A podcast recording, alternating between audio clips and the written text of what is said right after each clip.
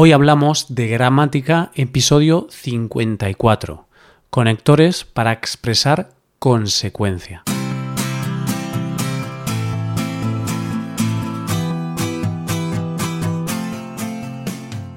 Bienvenido a Hoy Hablamos de Gramática, el podcast para aprender gramática del español cada semana. Ya lo sabes, publicamos nuestro podcast cada miércoles. Puedes escucharlo en iTunes, en Android o en nuestra página web. Recuerda que en nuestra web puedes revisar la transcripción, hacer ejercicios con soluciones y disfrutar de atención personalizada por email. Estas ventajas están disponibles para los suscriptores premium. Hazte suscriptor premium en hoyhablamos.com. Hola oyente, ¿qué tal? ¿Cómo estás? Volvemos un miércoles más con un nuevo episodio sobre gramática española. En este episodio seguimos hablando de los conectores. Este será el último episodio sobre conectores de esta serie. Esta vez hablamos de conectores que sirven para unir dos ideas. Una idea que es la consecuencia de la anterior. Hoy hablamos de conectores consecutivos.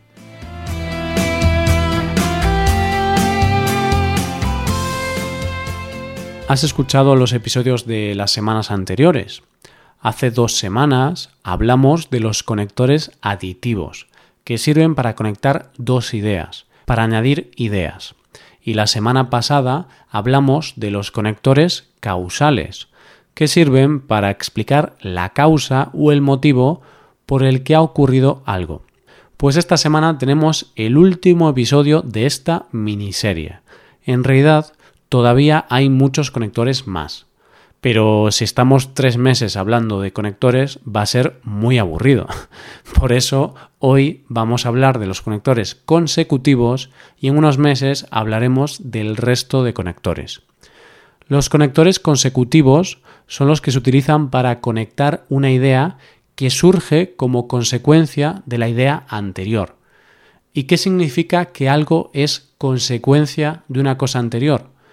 Pues significa que hay un hecho o acontecimiento que sigue o resulta de otro. Es decir, ocurre algo y después hay otro hecho que está relacionado con el anterior. Por ejemplo, hoy estoy muy cansado, así que no iré al gimnasio.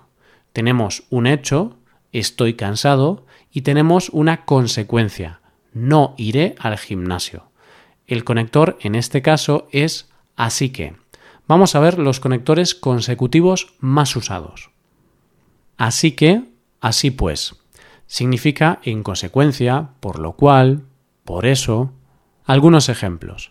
Todavía no he visto la última temporada de Juego de Tronos, así que no me cuentes nada. Tenía un coche muy caro, así que la gente pensaba que era rico. En el caso de así pues, lo habitual es usarlo como comienzo de frase o de párrafo cuando escribimos. Es raro usarlo cuando hablamos. Casi siempre se usa en el lenguaje escrito. Por ejemplo, la policía encontró varios kilos de droga, dinero en efectivo y varias armas en un apartamento en Valencia. Así pues, creen que este apartamento pertenece a alguna organización criminal. Por tanto, por lo tanto expresa una acción que es resultado de otra acción. Podemos decir por tanto o por lo tanto. Es lo mismo. Por ejemplo, Google ha impuesto un bloqueo a Huawei. Por lo tanto, la empresa china no podrá utilizar sus productos y servicios. He llegado tarde a mi trabajo de nuevo. Por tanto, mi jefe ha decidido despedirme. Por eso, por esta, esa razón es lo mismo que por tanto. En este caso, por eso y por esta o esa razón son conectores menos formales que por tanto. No son coloquiales, es decir, es adecuado usarlos en ambientes formales y también en ambientes informales, pero son un poco menos formales que por tanto. Cuando hablamos es más habitual usar estos que por tanto.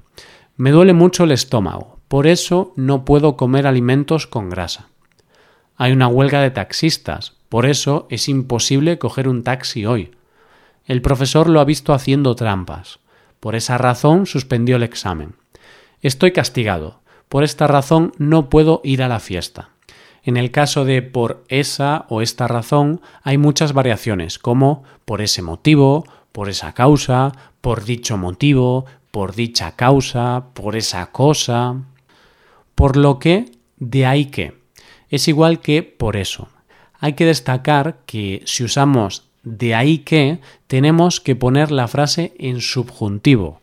Por ejemplo, Europa está mejorando su economía. De ahí que el desempleo se haya reducido. En cambio, Europa está mejorando su economía, por lo que el desempleo se ha reducido. En el primer ejemplo usamos subjuntivo y en el segundo ejemplo indicativo. Entonces, uno de los usos de entonces es para indicar una consecuencia. Sería igual a por tanto. También puede equivaler a siendo así. Es un conector bastante informal, principalmente se usa cuando hablamos. Por ejemplo, no he estudiado, entonces voy a suspender. Si estás de acuerdo con los términos del contrato, entonces podemos comenzar a trabajar. De manera o modo que. Expresa consecuencia. Es bastante formal, suele usarse en el lenguaje escrito. Se ha aprobado la nueva ley que regula la jornada laboral, de manera que ahora trabajaremos solamente 35 horas a la semana. El recuento de votos terminará a las 9 de la noche, de modo que conoceremos los resultados a partir de esa hora. En consecuencia, por consiguiente, son dos conectores bastante formales también. Se usan principalmente cuando escribimos textos formales. Es habitual usarlos al principio de la frase, pero también se pueden usar conectando las dos frases.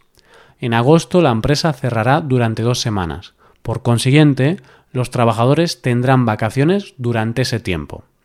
La nueva ley en contra del aborto ha provocado altercados y protestas por parte de la población. En consecuencia, el Gobierno ha decidido dar marcha atrás y eliminar esta nueva ley. Por ende, es un conector muy culto y formal nunca lo usamos en el lenguaje oral y se usa en el lenguaje escrito en textos muy formales, académicos o legales. El individuo no presenció el altercado, por ende no es un testigo válido. Esto es todo por hoy. Ahora puedes ir a nuestra web y puedes hacer los ejercicios con soluciones para practicar y aprender esta gramática. Para acceder a este contenido tienes que ser suscriptor premium. Si te haces suscriptor premium tendrás acceso a muchas ventajas. Podrás ver la transcripción y los ejercicios de este podcast, podrás hacer preguntas y recibirás atención individualizada por email. Recuerda también que si tienes cualquier duda o pregunta, puedes hacer uso de la atención personalizada por email. Es decir, usando el formulario de soporte premium, nosotros te resolveremos todas las dudas que tengas sobre este tema y sobre cualquier otro tema del español. Hazte suscriptor premium en hoyhablamos.com.